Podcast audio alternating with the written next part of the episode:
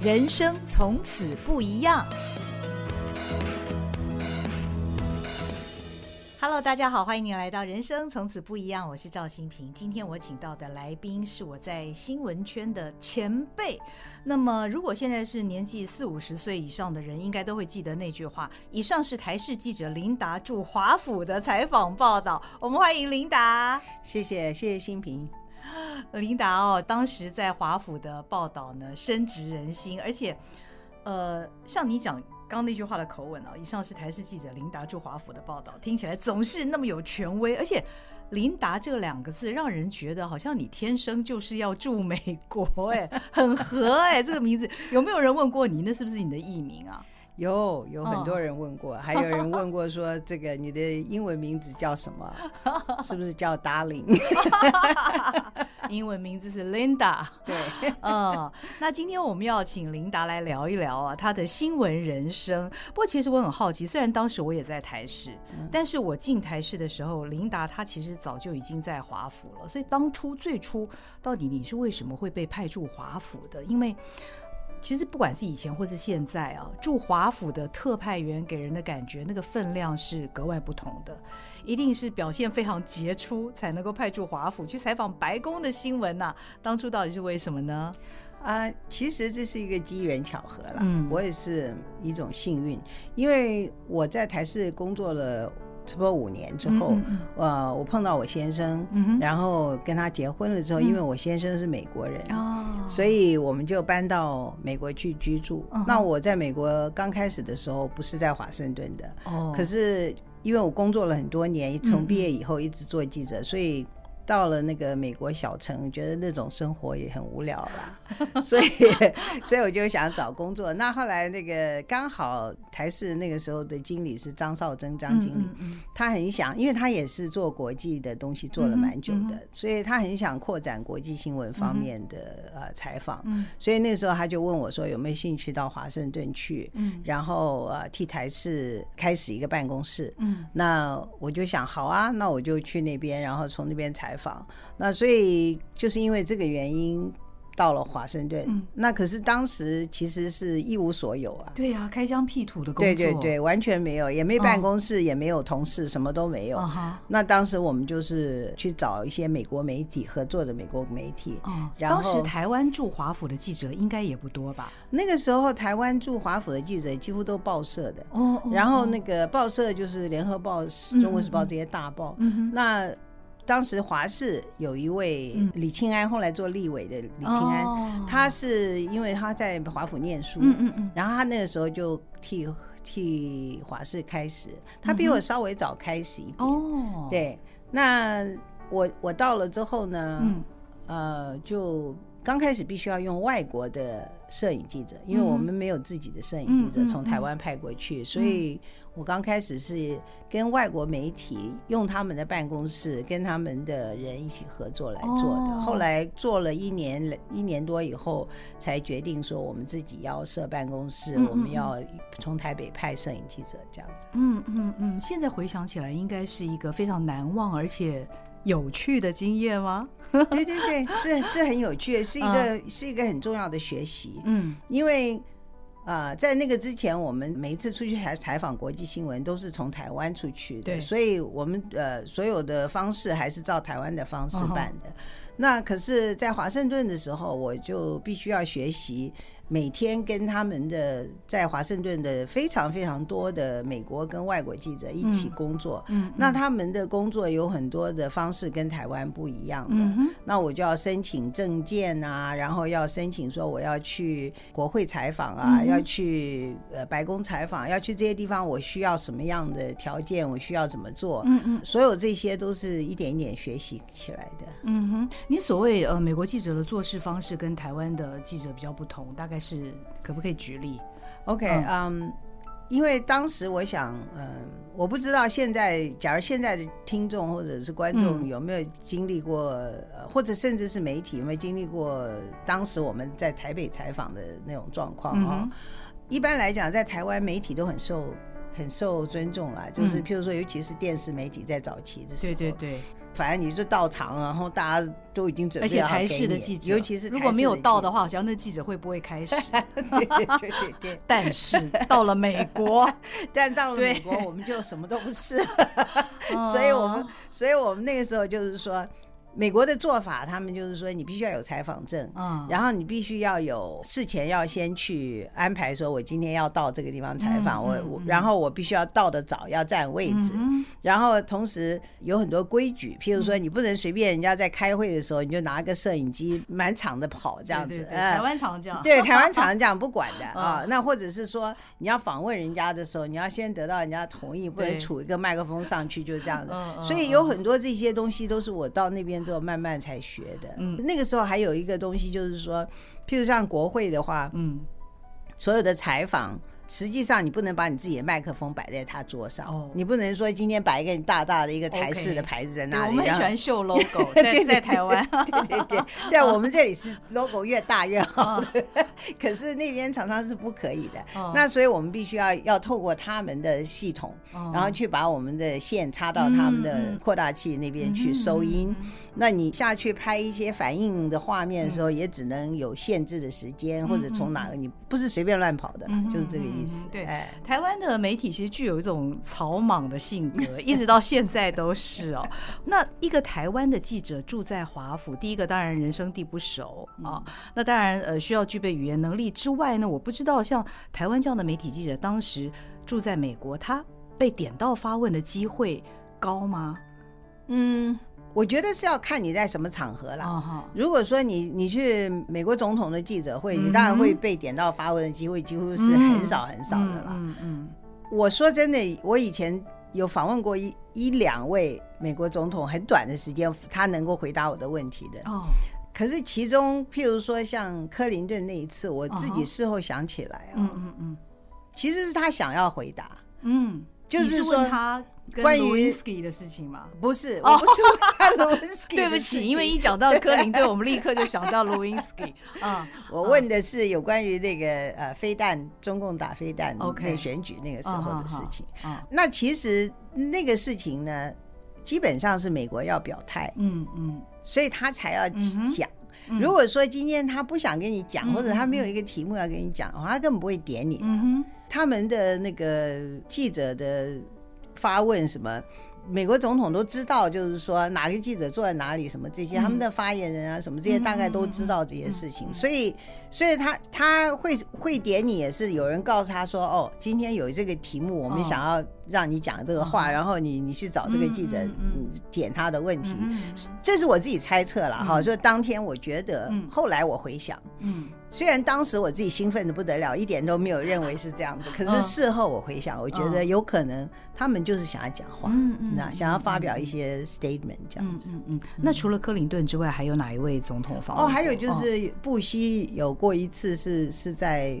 呃，不是老老布希，老布希对老布希的时候是那个是在一个巧合的场场场所，哎，不是说是在呃记者会这样子，嗯，但是不论如何能够访问到美国总统，他回答了你的问题，那个感觉都是非常兴奋的哦。对对对，那那的确是非常兴奋的。那这种这种事情，譬如说你参加了白宫记者团以后，他们每年会举行一些什么？Party 啊，哈、嗯，他有时候也会邀请记者，当然也是看看总统啦，不是每个总统都做这个事情。哦、那我也曾经去参加过一两次，嗯、那这次也是一个很难得的机会，嗯、就是说你能够去白宫参加他们的活动，而且总统是主人，你是客人，你知道，像这种也是一个也是一个难得的机会，就是因为。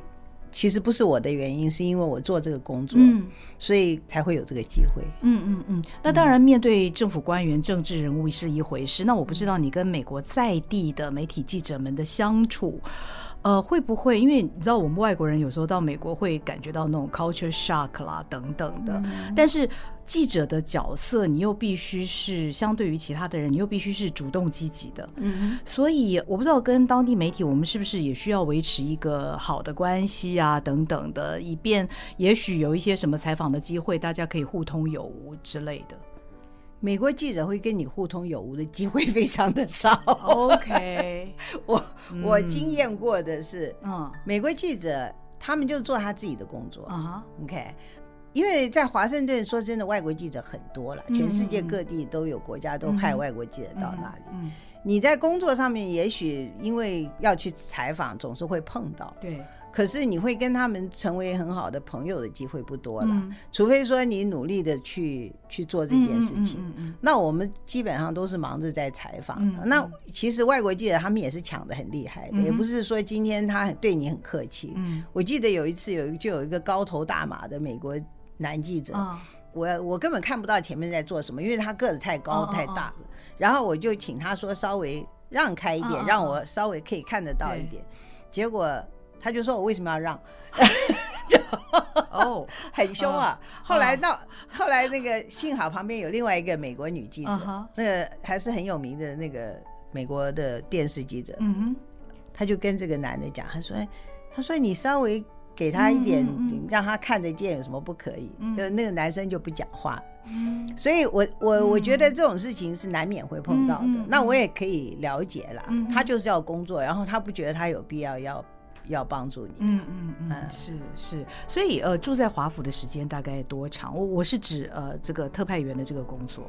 特派员的工作差不多就是将近十年吧。哎，将近十年，将近十年还不到十年。哎，我以为更长哎。没有，因为后来，哎，后来我在去了有线电视之后，我曾经在回华盛顿，可是那个时候我就不采访了。哦，那时候我我做的工作主要就是主管的工作。嗯嗯，对我自己本身就不做太多采访。嗯嗯嗯。你觉得驻华府特派员的这项工作对你的，在你的新闻生涯当中，它占了一个什么样的地位？对你自己的新闻采访，不管是功力啦，或是自己的收获啦，有什么影响？嗯，我就是觉得我很幸运。嗯，我觉得那个时候我们台视的主管对于国际新闻的重视，嗯、让我有这个机会。嗯、那然后。对我的记者生涯当然是一个往前一个很大的迈进一步了。嗯嗯。嗯，那同时那个时候我们即使是每一次传送新闻回来都要花很多的钱。嗯。因为当时是没有电脑，也甚至连甚至连传真好像才说才刚刚开始的样子。然后所有的东西都要用卫星传回来，哦、然后卫星。很少很少，几分钟就要花很多很多钱，嗯，所以我们那个时候都是很小心谨慎，就是说我今天卫星定个十分钟，我就要把它塞得满满的，绝对不能给让它说浪费掉这样子。那所以电视还会愿意花这么多钱让我能够表现在那边采访的结果，然后同时呃也在电视上能够有更多播出的机会，让国际新闻能够在台湾能够出现，我觉得这个是很了不起的，就是。我自己很感谢，然后我觉得说这个对我们的观众也非常重要，嗯，你知道，在在那个时候，我我相信这是一个非常非常宝贵的经验哦。那呃，后来你担任主管之后，其实你一直以来，我后来才知道，你的跟新闻相关的工作并没有停止，哎，对不对？你后来其实从事了一个蛮有趣的工作，就是成为国务院跟呃，新闻记者之间的桥梁，这又是一个什么样的工作呢？跟我们分享一下。呃，是的，就像我我自己在里面想，我如果把我的新闻生涯分成两半的话，哦、我的前半生大概就是跟台湾的媒体工作。嗯、哦，那这个这个媒体工作做过很多报纸、电视，当然大家比较知道的是电视这一段。嗯，那么可是我的后半后半生的媒体生涯，其实就是从我。呃，离开台湾的媒体，回到美国长期之后，嗯，我开始替美国国务院担任他们的跟外国记者工作的一个制作人的工作，嗯嗯。那这个所谓制作人的工作呢，就是美国国务院会邀请外国记者到美国去采访，啊哈。那然后这些外国记者想要做什么题目呢？他们就会选择一个制作人，跟这个这些记者去讨论、去决定，哦、然后去安排所有的采访，然后再去陪他们去采访。嗯、最后就是整个行程要跟这些外国记者一起去做。嗯，通常这个工作呢，对我来讲起来就像是我自己在做一样，除了说我没有站在幕前之外，哦、我前面的所有的安排、所有的设计，或者我想说那个题目的内容可以表达出什么东西来，我都会跟这些记者去沟通之后再去做这样子。所以我觉得我自己还在继续做新闻工作，虽然我实际上做的工作从某一个角度上面来讲，已经是属于。接近政府的宣传工作，而不是新闻工作了。嗯，所以我还是觉得很很满意，因为我做了这么多年这个事情，然后接触到非常多不同国家的记者，采访过很多不同的题材。嗯，这些题材都是我在。替台湾媒体做事情的时候，不太可能去接触的，因为我们那时候都忙着在华盛顿跑一些政治新闻。对对对对对，所以美国的各个面向，其实，在担任特派员的时间，不见得有机会那么深入的去接触。那后来的这份工作，因为你是协助外国记者，就是美国国务院邀请的外国记者到美国采访，所以你的这个角色必须是非常了解。美国的各个环节，而且你会帮忙，比方说，呃，今天我向你申请，我想到美国采访一个关于呃 AI 的一个题目，好了，AI 的发展的题目好了，那包括受访者或者是整个议题的方向，会是由你这边来建议的吗？对，哦，对，受访者和这个整个内容大概的设计，会是我这边做的。嗯哼，那像你提到这个 AI 的这个题目。嗯我以前就曾经去做过一个机器人的题目啊哈，然后那个时候在宾夕法尼亚大学，还有哈佛大学，还有就是好几个地方，他们都有这种专门做这些这种研究的。嗯，那然后我们就要去安排说带他们去跟这些研究单位去采访、去拍摄，然后访问他们的专家这样子。所以什么题目都有了。那对我来讲，每一个题目。都是一个学习的机会，对，就是我必须要先去做功课，对，所以是你做功课，不是那些记者要先做功课，还是他们也可以提出他们希望能够采访哪些对象？他们可以提出，但是很少数的会提出，有少数几个他自己比较懂的，他他会提出一些，但是大部分的。他提不出任何的，他要采采访谁？哦，哎，我们我们都要自己去替他找这样子。哦哦哦哦，那你还要帮他们约这些采访对象？对对对对对，然后这约约访也是一个很大的部分，因为约访通常会花很多的时间，而且不一定会得到允许。对对对，就 双方的时间要配合啊，等等的。哎，所以这个工作其实他有的时候也会蛮繁琐的，非常的繁琐。事实上，从到最后连有的时候开车都是我要开的。哎呦。因为这些外国记者到了美国，他们不可能开车嘛，也不熟，也不熟。对，那然后我们要去的地方不一定是公共交通工具可以到得了的地方。如果我们出了呃纽约啊什么华盛顿这些大城，然后我们要要到外面去采访的话，我不可能叫得到计程车啊，所以我们就要开车。帮到底了哈！哎，奇怪，我以前当记者的时候，怎么都不知道有这么好的机会？我只要提一个题目跟这个。制作人，国务院的制作人讲，他就帮我完成了一切。其实这个，其实这个机会是蛮多的，但是呢，这实际上是美国政府的一一个他们叫做公共外交的工作，算是公共关系性质，也不是公共关系。他你可以说政府公关，可是他又不完全是政府公关，他是跟媒体，主要是跟媒体。OK，那所以他们就是说，呃，希望把美国想要传达的讯息。传达到除了各国政府之外，嗯，民间去，嗯、就是传达讯息到民间去。那传达讯息到民间最好的方法就是直接由他们的媒体来采访。嗯，那所以，所以美国政府做这件事情的目的是让这些媒体用他们的眼睛来看。美国，嗯，看他们想要做的那个角度，嗯、然后他们放回去的时候，嗯、美国政府并不会说啊，呃，我必须要检查你做的什么，没有没有新闻检查这些事情的，哦、所以他们拿回去，他们自己做，他们自己做后制作，自己他们的结果出来了之后，他们才会给我们。哦哦哦，像你这样的角色，担任国务院的这方面这个制作人的角色，大概有有几位啊？啊、呃，有几十位吧。哦，哎，多多少少看看时间啦，因为我做了很久啦，有的时候比较多一点，有的时候少一点。因为这个工作事实上是一个案件计酬的这个 contract，、哦、就是我们是一个对 full time，它不是一个全、哦、全职工作，哦、所以我我是把它当做我打工啦。我一直都说我替美国政府打工，嗯、就是这样子。那可是对我来讲起来，我我一年最多也只只能做。几个？哎，我有一年做的最多的做了四个，我已经觉得非常的非常的累了，因为一做一个就要好几个月。嗯嗯，你要先准备所有的东西，然后是要联系，到最后全部做完的话，就是要好几好长一段时间。嗯，因为这些都是专题报道，大部分都是专题报道，几乎都没有呃立刻的新闻，除非说今天那些记者来到。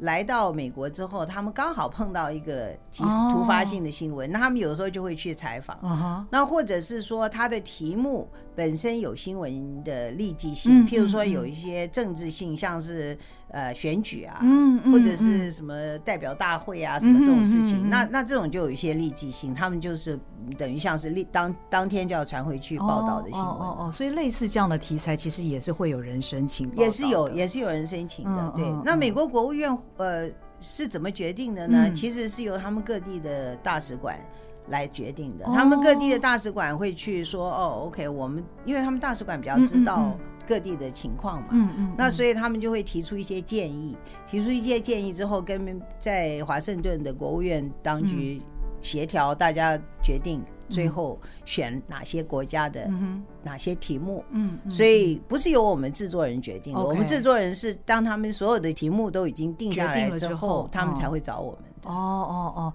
那你到目前为止大概协助过哪些国家的媒体呢？我我要念给你听吗？太多了，有差不多有差不多有三十个国家，三十个国家这么多，而且这些国家大部分都是比较第三世界啊，或者是。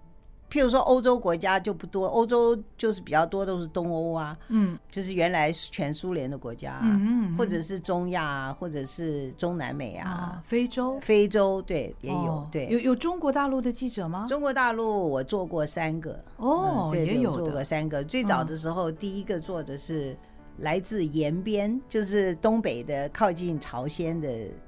一个城市叫延边，对，我那时候我在那个时在哪个延呢？延长的延哦，延长的延。对，我在那个之前我也不知道延边在哪里，他们就长白山下。哦，对，哦哦哦，有意思有意思。所以很好玩的就是说，透过这样的工作，你除了也认识美国各个面向、各个议题之外，你也认识来自于世界各地的。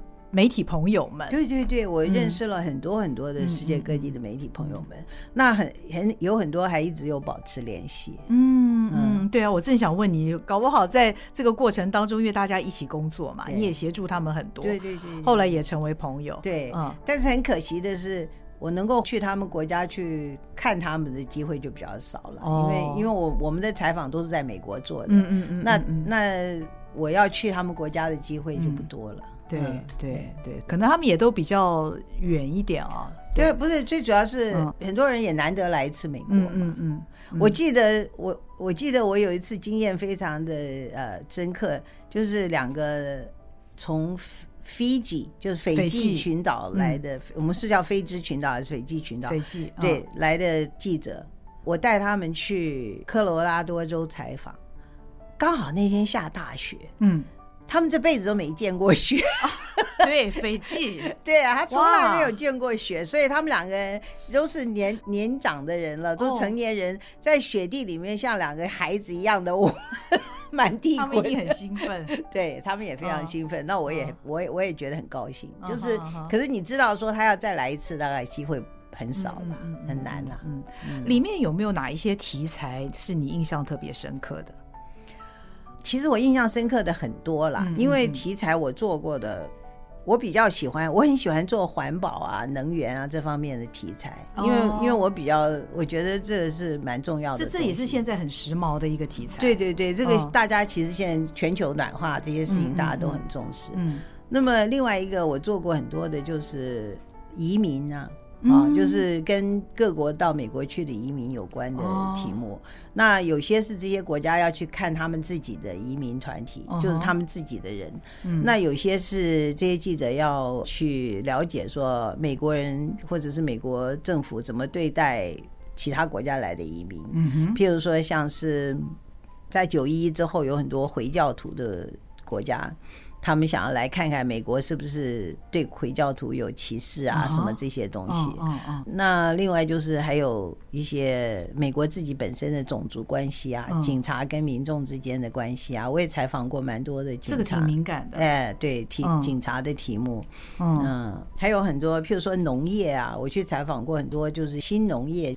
加州不是有一个 Central Valley，就是加州中部是美国最大的蔬菜水果的出产地。嗯嗯。那因为缺水嘛，加州缺水缺了很多年，所以他们怎么样在缺水的情况之下去种这些蔬菜，然后怎么样才会对环境做最小的影响？这些。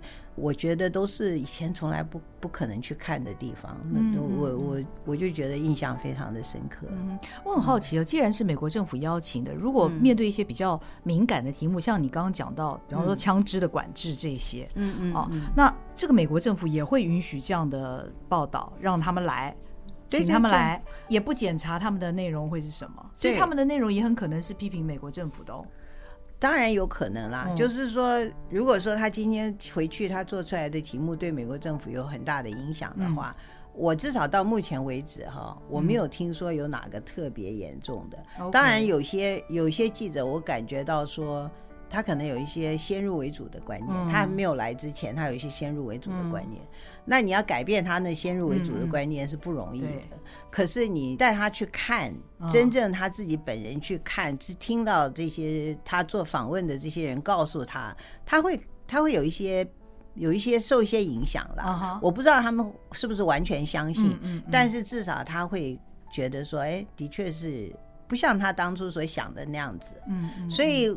是有是有一些帮助。那至于说，我我真的没有感觉到有任何一个说是对美国政府有非常非常不好的影响，因为、嗯、因为我们带他们去看的东西都是实际上发生的事情。哦哦，你知道那些，譬如说，国务院不会希望你安排哪一些对象让他们采访？哎，国务院没有哎、欸，哦、就他们从来没有，他们他们也没有跟我讲说你哪个人不可以去找他，从来没有这样子。OK，所以这这不算是什么大外宣。我就不知道大外宣到底代表什么意义，你知道？因为，因为我想到台湾现在经常讲大外宣、大内宣嘛，对，所以我在想，嗯，因为因为计划啊，因为如果你想，如果现在我们的政府要就是在台湾的政府邀请邀请外国记者来，然后跟外国记者说你哪个地方不准去采访，嗯，那外外国记者会答应吗？嗯，或者是说他是不是真的就不去采访呢？或者他就干脆把这件事情写在他的报道里，说这个政府告诉我说我哪个地方不准去采访呢？所以。所以这其实是一种副作用嘛，就是说你根本就相反的效果嘛。你要你如果要得到好的效果的话，你是你就是要你就要让他觉得他是自由的，让他去看，对，让他自己去看，对，让他自己去问。那如果说你真的有那个你不想怕让人家见到的东西的话，你也你也拦不住啊。譬如说外国记者到了美国，他就会跟我讲，他说为什么美国有人睡在街上啊？我那那这这就是事实嘛，就是美国有很多人睡在街上嘛，然后他他们会会跑去要去访问那些睡在街上的人，那我也不会跟他说你不准去啊，他他还是可以去访问那些睡在街上的人啊，所以他可以有他自己的想法，那至于说他得到的结果是什么，他要回去做什么，那个就。不是我们，而且美国是一个自由国家，嗯、就是说你这就是自由国家的差别。嗯、就是说你今天你不会告诉他说你不准去问人家问题，嗯、你也不会告诉你的老百姓说你不准回答问题。嗯、美国人爱讲什么就讲什么，嗯，你知道，所以这个这个是一个很重要的关键呐、嗯嗯，嗯所以现在这个工作还在持续着吗？嗯，我啊，我最近有点累了，所以还不知道。以后再说吧。哦 对，因为我我去年还在做了，至少到去年都还在做。这份工作的时间有超过你之前担任特派员的十年吗？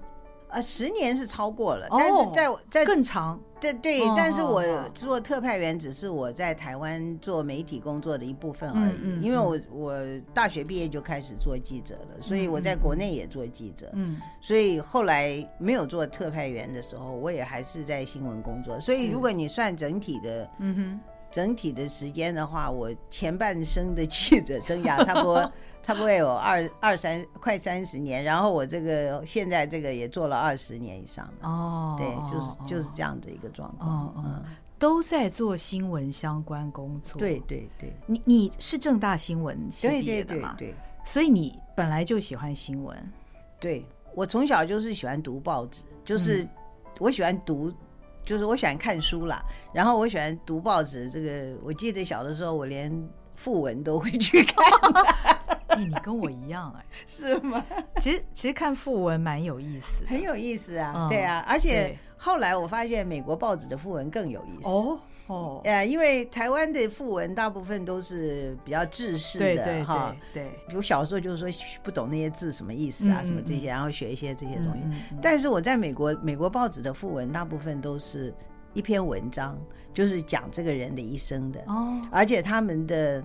报纸里面有专门写訃闻的记者，就这样子哦。对他们，他们有写訃闻的记者。对，就是说他他们专门负责这个 section。然后如果有人要登訃闻，或者是有人提供什么，他他们会去选择说，OK，你这个人是不是有个故事可以讲？嗯，然后他可以把它写成一个写成一篇文章。然后他有有一页啊，或者是半页，他就是可能会有几个人，他觉得是。他值得写的比较特别一点的，他就会把他的一生写成一篇文章。这要不要付给报纸钱？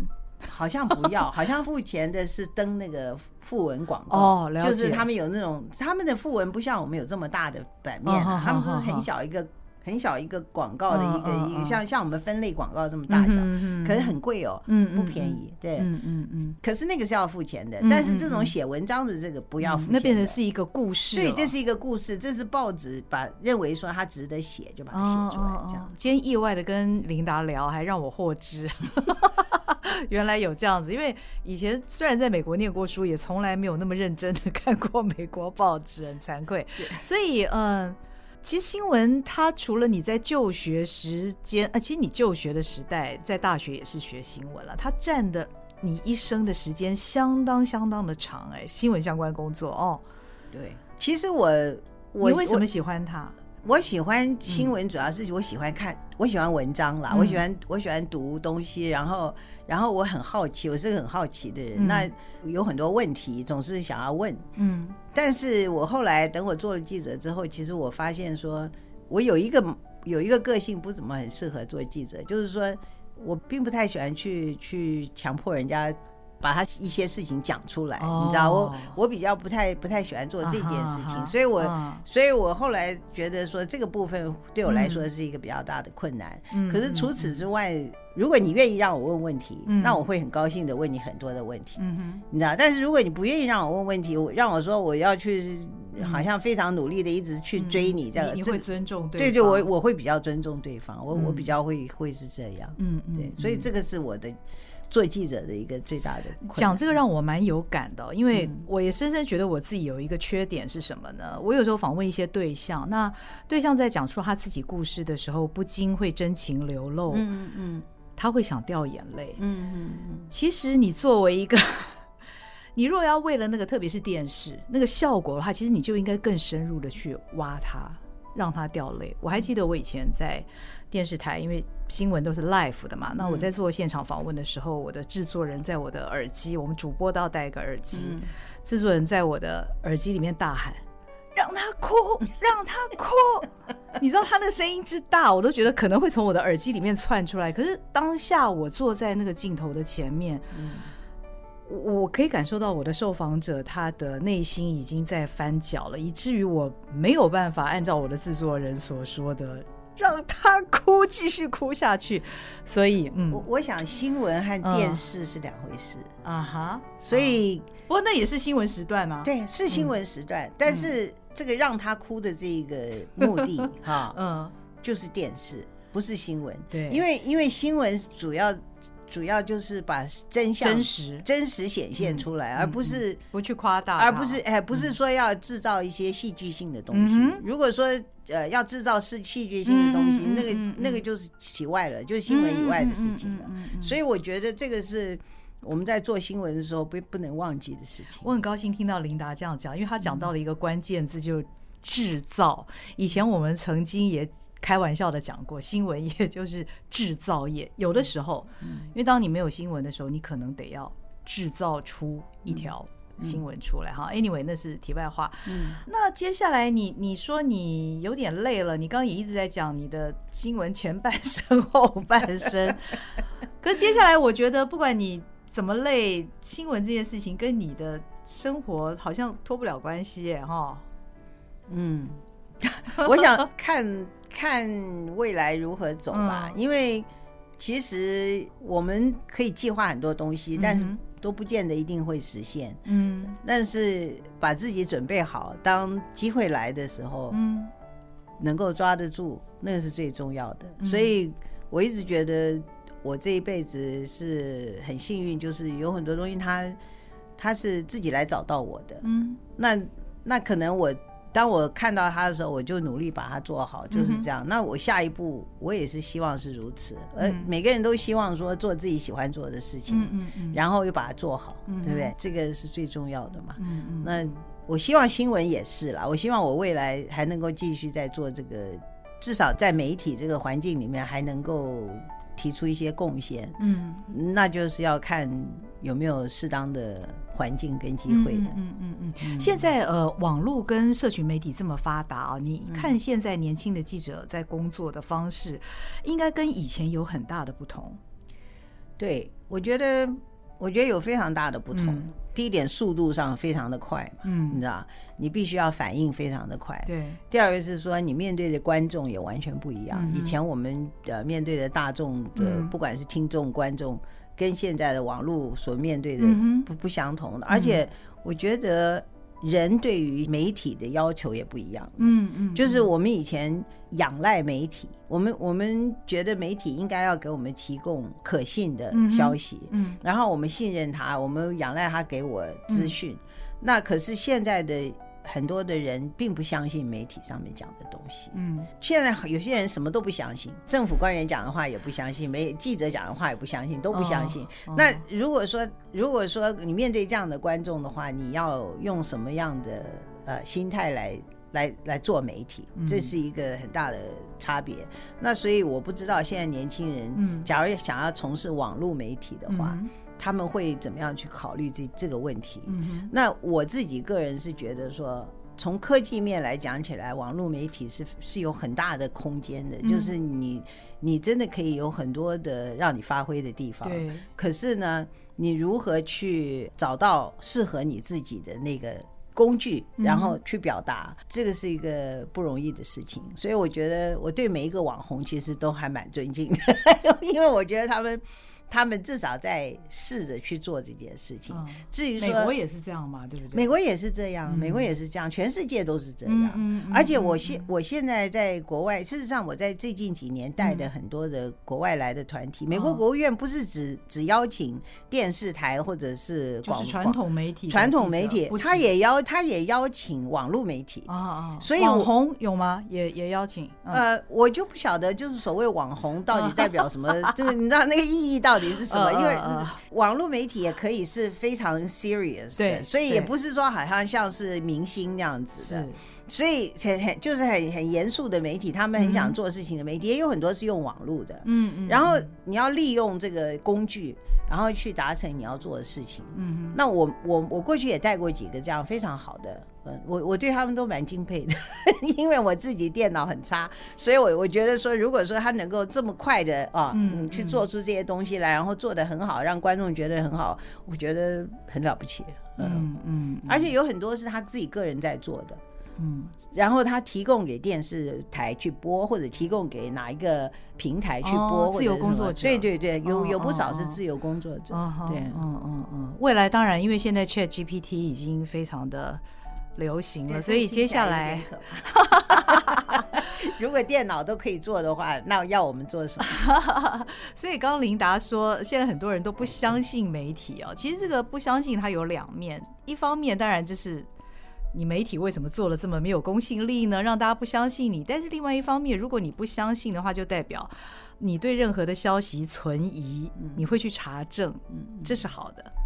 对，如果你去查证的话，如果只是不相信，然后就不相信，那那就没有意思了。对，我觉得现在呃，面对这个网络媒体、社群媒体百花齐放的一个时代呢，查证这件事情不只是阅听人，包括媒体工作者本人都要进行的。非常重要的一个工作就是查证，对对，因为你才会知道真实是什么。因为我在网络上面看到哈，很多东西都是。以讹传讹，都是这个人说什么，那个人说什么，然后媒体居然说，就这个人说什么，那个说什么，把它报报上去。我说这哎，这个这叫新闻吗？